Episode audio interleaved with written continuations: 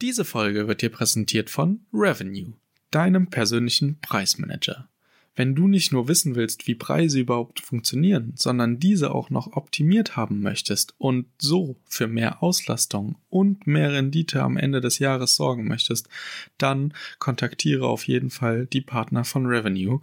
Unten in den Show Notes findest du alle Links, die du dazu brauchst und dann wird sich ganz bald jemand mit dir von Revenue in Verbindung setzen. Ich bin mir sicher, das hilft dir genau wie es mir geholfen hat. Und jetzt viel Spaß bei der Folge. geht's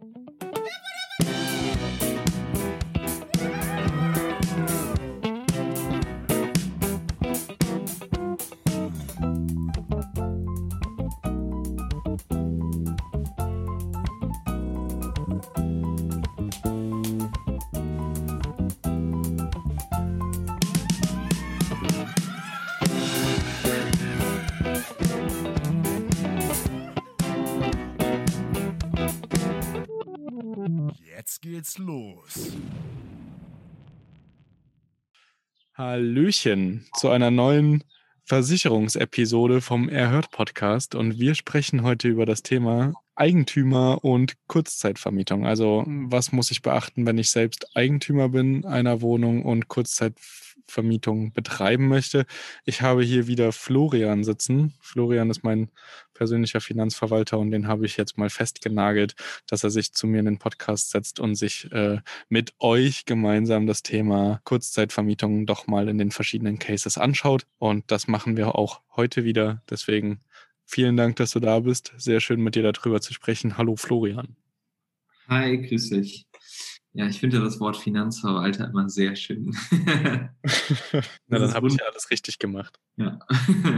Ja, Kevin, ähm, wir hatten ja das letzte Mal schon mal drüber gesprochen, wie das klassische Arbitragemodell aussieht und auch ähm, das Thema mit der Umwidmung in eine Ferienwohnung. Und jetzt hattest du ja darum gebeten, dass wir nochmal drüber sprechen, wie sieht es denn eigentlich im Fall aus, wenn ich selbst äh, die Wohnung als Eigentümer besitze? Was brauche ich da? Äh, was kann ich da eben abschließen? Und äh, wie kann ich mich da am besten im Schadensfall auch schützen? Das Schöne ist, wenn ich selbst äh, eben Eigentümer bin, habe ich natürlich nochmal deutlich mehr Möglichkeiten, ähm, das Ganze auch einfach ähm, eben für mich darzustellen. Also, wenn man sich das in Gänze mal anguckt, unabhängig, ob das jetzt eine, eine Kurzzeitvermietung oder auch eine, eine dauerhafte Vermietung ist, ähm, will ich ja das Objekt als solches mal schützen. Das heißt, gehört mir jetzt die Wohnung, gehört mir jetzt äh, vielleicht das ganze Haus und ich habe in dem Haus mehrere Wohnungen. Das sind ja so die üblichen äh, Fallbeispiele. Oder ich habe jetzt vielleicht eine Ferienwohnung ähm, irgendwo in einer anderen Stadt und möchte die gerne weiter vermieten. Ich würde mir mal den, den Fall rausgreifen, ich habe ein Haus, äh, wohne vielleicht in der gleichen Stadt, habe aber das Haus und vermiete das eben weiter und würde sagen, okay, Hälfte ist Langzeitvermietung, also der klassische Mieterfall, wie man den so in Deutschland kennt, und die andere Hälfte ist eben Kurzzeitvermietung über Airbnb. Dann fange ich mal von außen nach innen an. Also das Erste, was natürlich für mich als Eigentümer von der Wohnung relevant ist, ist, was passiert denn im Schadensfall? Wir hatten das bei, der, bei dem anderen Thema der Arbitragevermietung auch schon. Ähm, am Ende des Tages ist es natürlich immer gut, wenn derjenige, der in die Wohnung kommt, auch ähm, selbst ähm, als solcher eine Privathaftpflichtversicherung abgeschlossen hat und dort auch Mietsachschäden äh, in bewohnten Objekten mit, abgedeckt, äh, mit abgedeckt sind, um eben im Fall der Fälle äh, das eben dem Vermieter bezahlen zu können und dann nicht auf den Kosten sitzen zu bleiben. Das heißt, natürlich habe ich auch immer ein eigenes Interesse daran, wenn ich irgendwo hingehe, dass ich eine Privathaftpflicht habe, die sowas mit abgedeckt hat, dass ich eben da auf der sicheren Seite bin. Zum anderen gibt es ja so verschiedene Sorgfaltspflichten auch des Eigentümers, wenn du jetzt dir mal überlegst, du wohnst in einer größeren Stadt, ähm, dann ist es vielleicht der Räumdienst der Stadt, der im Winter den Schnee wegschaufelt, wenn wir mal Schnee haben. Ähm, in ländlicheren Regionen ist das meistens noch äh, der Eigentümer selbst, der das Ganze macht. Wenn man sich die, ähm, Versicherungen anguckt, die man als Vermieter eben äh, abschließen sollte, wenn man Eigentümer ist oder auch abschließen kann, ähm, von außen nach innen betrachtet, ist es natürlich zum einen die Haus- und Grundbesitzerhaftpflichtversicherung. Äh, das heißt, ähm, wenn ich eben gewisse Pflichten, die ähm, ich als Bürger habe, das können zum Beispiel Räumpflichten im Winter sein. Das heißt, ich äh, bin natürlich dazu verpflichtet, wenn ich einen Gehweg vor meinem Haus habe, und auch wenn das ein Mehrfamilienhaus ist, diesen Weg eben im Winter zu räumen, wenn da Schnee liegt und wenn ich das eben nicht mache und da jemand stürzt, dann habe ich eben so eine Haus- und Grundbesitzerhaftpflicht, um diesen Schadensfall eben von der Versicherung übernehmen zu lassen. Das ist so dieses klassische Beispiel, was man da eben ähm, hat. Das können aber zum anderen auch bauliche Instandhaltungsmängel sein oder ähm, Beleuchtung oder Reinigung die da eben, wo da eben ein Fall aufgetreten ist, wo am Ende die Haftpflichtversicherung das für mich übernimmt. Und ganz wichtig, es muss immer ein Schaden an einer dritten Person entstanden sein, dafür, dass eben am Ende die Versicherung auch leistet. Aber würde das zum Und, Beispiel auch greifen, wenn man jetzt zum Beispiel einen Gast hat, der in der Badewanne ausrutscht, sich einen Oberschenkelhalsbruch zulegt und äh, würde man da dann diese Versicherung auch angreifen können? Also wäre das zum Beispiel, weil ich glaube jetzt den Gehweg räumen, das ist jetzt kein, also das ist ein guter Fall für, für Eigentümer, das zu wissen, dass es solche Versicherungen gibt. Aber ähm, für Ferienwohnungsvermietung jetzt konkret, also wenn ich jetzt jemanden habe, der in, im Badezimmer ausrutscht beispielsweise, der ohnmächtig wird, sich verletzt irgendwie, ist das da dann auch schon abgedeckt mit? Ähm, wenn er in der Badewanne ausrutscht, weil die Glühbirne kaputt ist im Bad, äh, oder kaputt geht, dann ja. Also ähm, selbst ein ausgefallenes Licht kann hier als Gefahrenquelle ausreichen, um den Vermieter anklagen zu können. Ähm, das heißt, irgendwie die Glühbirne geht kaputt, äh, derjenige erleidet einen Schock und rutscht in der Badewanne aus und schlägt irgendwie mit dem Kopf aufs Waschbecken, dann ja. Wenn er selbst in der Badewanne irgendwie auf der Seife ausrutscht dann ist das im Prinzip persönliches Pech.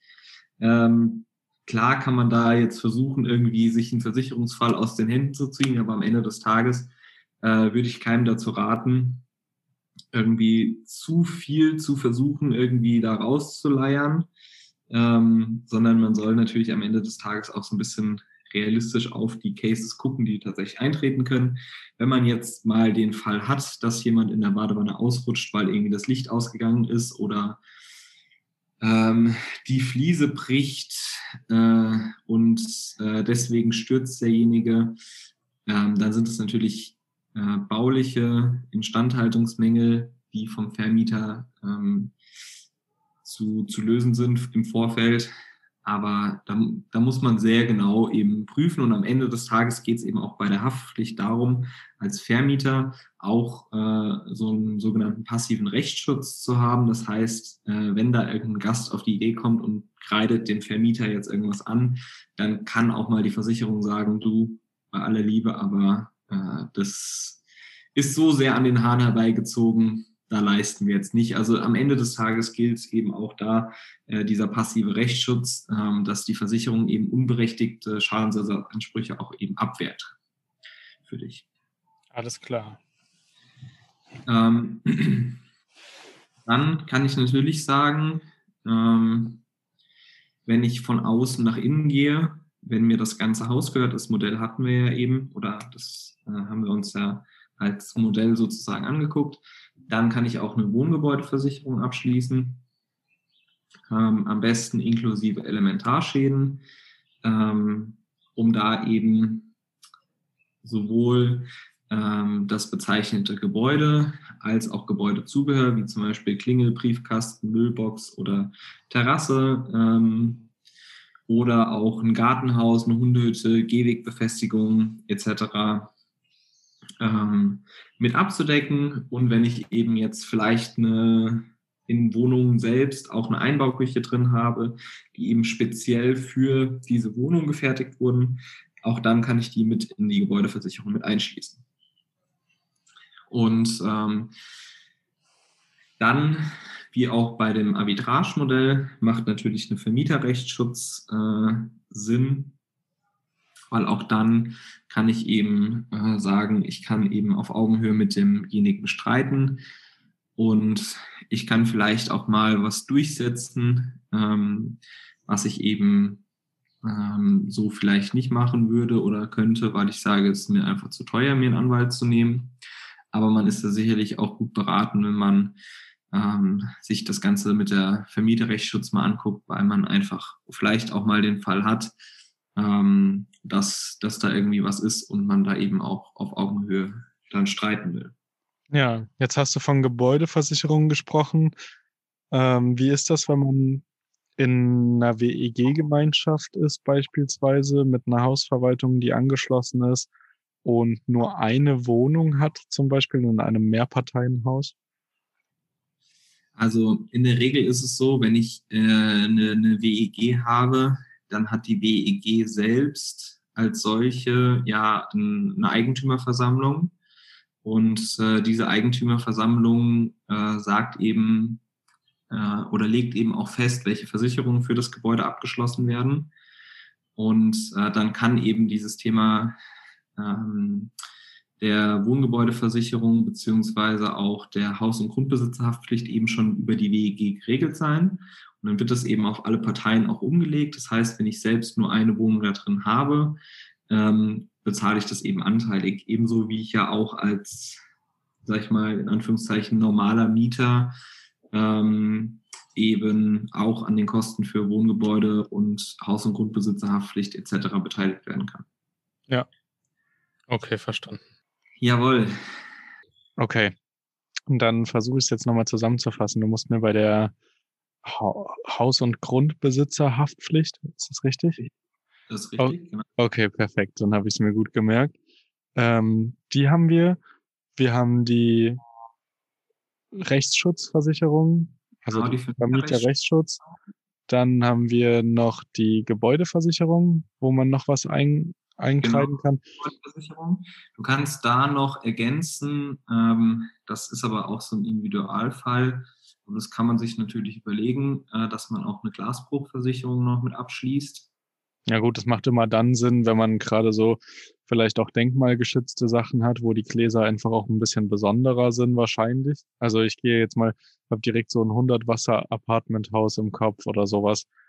Oder halt, wenn man wirklich schöne große Glasfronten hat oder so. Ja. ja, genau. Also wenn die Fronten in weiten Teilen verglast sind, dann macht das eben Sinn. Und dann kann man auf jeden Fall darüber auch nachdenken.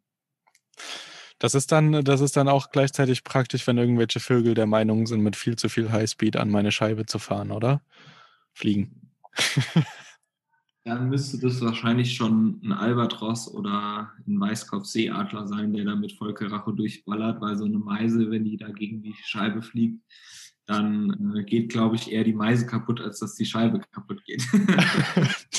ja gut, man weiß ja nicht, von wo aus uns die Leute zuhören und äh, was es für Standorte gibt. Vielleicht sind da die ein oder anderen Weißkopfseeadler unterwegs, die dann plötzlich einfach im Wohnzimmer sitzen. Bisschen, ja. bisschen benommen. Aber ich glaube, selbst, selbst auch bei einer dreifach verglasten deutschen Scheibe ähm, ist auch der Weißkopfseeadler am Ende nicht mehr, nicht mehr wirklich flug- und äh, überlebensfähig. Aber vielleicht hören ja auch Leute aus Kroatien zu, die noch keine dreifach verglasten Fenster haben. Das, das ja, weiß ich ja nicht. Aber das wird dann schwierig mit den, äh, mit den deutschen Versicherern. Okay, Spaß beiseite. Also Glasbruch könnte man noch überlegen. Mhm. Und äh, du hast bestimmt noch irgendwas am Ärmel, was du uns rausschütteln kannst, was, was vielleicht noch interessant wäre, oder? Lass mich mal gerade überlegen. Natürlich, wenn ich äh, den, den Fall wieder nehme, den du eben angesprochen hattest, mit äh, ich habe eine Wohnung in einer WEG-Gemeinschaft, kann ich natürlich selbst auch wieder die Hausrat, äh, Ferienwohnung beziehungsweise die Gewerbeinhaltsversicherung, je nachdem, welche Versicherer ich da eben anfrage, mit einschließen, dass ich eben für meine Wohnung explizit auch nochmal einen Zusatzschutz habe. Okay, dann sind das also diese fünf Versicherungen. Zwei davon kennen wir schon aus der Folge 1. Also ihr seht, es gibt auch Überlappungen, die einfach auf mehrere Cases ganz gut passen. Ja, dann bleibt mir nur noch zu sagen, falls ihr jetzt diese Folge gehört habt und der Meinung seid, uh, das Thema Versicherung habe ich zu lange ignoriert, ich möchte mich damit mal beschäftigen, dann geht gerne auf Florian zu. Ich verlinke euch alles in den Show Notes, was ihr zu ihm wissen müsst und dann, ja, dann nagelt ihr ihn einfach mal fest, sagt, ihr kommt vom Erhört Podcast und nagelt ihn mal fest auf ein ähm, Beratungsgespräch zu diesem Thema. Und äh, ich bin mir sicher, dass er euch dabei helfen kann. Hm, wie gesagt, das ist immer ein bisschen schwierig. Ne? Nicht vergessen, wir nehmen hier immer nur ein paar Use Cases, ähm, die wir uns vorher überlegt haben, welche einfach so recht allgemeinen Sinn machen könnten. Aber am Ende ist äh, so gerade das Thema Versicherung ähnlich wie Investment immer so eine ganz, ganz persönliche Sache, was ganz individuelles, wo man jetzt nicht die Blaupause hinlegen kann und sagen kann, wenn du das machst, machst du alles richtig. Also lasst euch da auf jeden Fall, unabhängig jetzt, ob das Florian ist oder nicht, ähm, beraten zu. Ne? Holt euch da Beratung. Ähm, die Leute wissen in der Regel, wovon sie sprechen und haben auch die entsprechenden Kontakte zu den Gesellschaften. Genau. Also das ist mein Tipp an der Stelle. Ich weiß nicht, Florian, möchtest du auch noch einen Tipp loswerden? Ja, ich kann mich Kelvin da nur anschließen. Also am Ende des Tages ist äh, gerade so dieses ganze ähm, Modell, ob Vermieter, ob Eigentümer ähm, oder dann auch am Ende des Tages nur Mieter mit Untervermietungsklausel, äh, ist am Ende immer ein individueller äh, Fall, den man sich angucken muss. Und ähm, man kann jetzt auch nicht pauschal sagen, nur weil die äh, Versicherung bei dem einen gesagt hat, das versichern wir, dann kann sie es vielleicht bei dem anderen, weil der Fall sich leicht unterscheidet, auch schon wieder ablehnen. Und deswegen muss man das einfach immer ähm, sich eben anschauen und äh, da halt einfach der Tipp. Klar, ähm, ich berate auch zu den Themen und ich freue mich natürlich, wenn ihr euch im Nachgang mit Fragen bei mir meldet. Aber ich kann da auch guten Herzens Kollegen von mir empfehlen. Äh, wichtig ist halt, dass die allumfassend beraten können und dass sie eben nicht von einer Gesellschaft kommen, sondern eben äh, im Best Case ähm, eben ungebunden oder unabhängig beraten können. Genau. Also ein unabhängiger Berater an eurer Seite. Ähm, sucht euch jemanden oder findet jemanden. Äh, die Kontakte zu Florian verlinke ich euch. Und jetzt sliden wir direkt wieder aus der Folge raus, dass wir nicht zu viel quatschen und ihr wirklich das Beste mitnehmen könnt. Wir versuchen es kurz zu halten, aber natürlich gehört auch immer so ein bisschen Erklärung dazu, was die eigen, eigenen Versicherungen an der Stelle dann bewirken sollen. Florian, was ist das nächste Thema, was wir uns anschauen werden nächste, in der nächsten Folge? Das nächste Thema, was wir uns noch anschauen werden, ist ähm, das Thema, wenn ich jetzt äh, für mich geklärt habe, ähm, ich habe mir jetzt die Steuerfolgen von dir angehört, weiß, will ich ein Gewerbe machen, will ich das über Vermietung und Verpachtung laufen lassen. Ich habe für mich jetzt geklärt, will ich das über ein Arbitragemodell laufen lassen oder habe ich vielleicht selbst Wohnungen, wo ich Eigentümer äh, bin.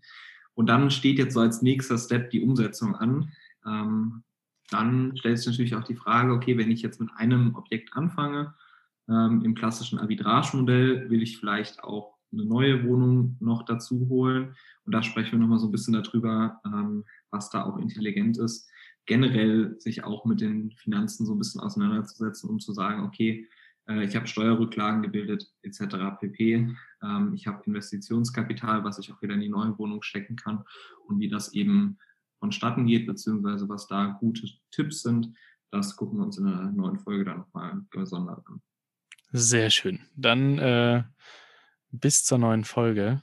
Äh, ich bin gespannt. Ich weiß noch nicht genau, wie der Plan ist. Äh, alles ein bisschen improvisiert, aber das ja auch persönlich, äh, finde ich zumindest immer ein bisschen cooler.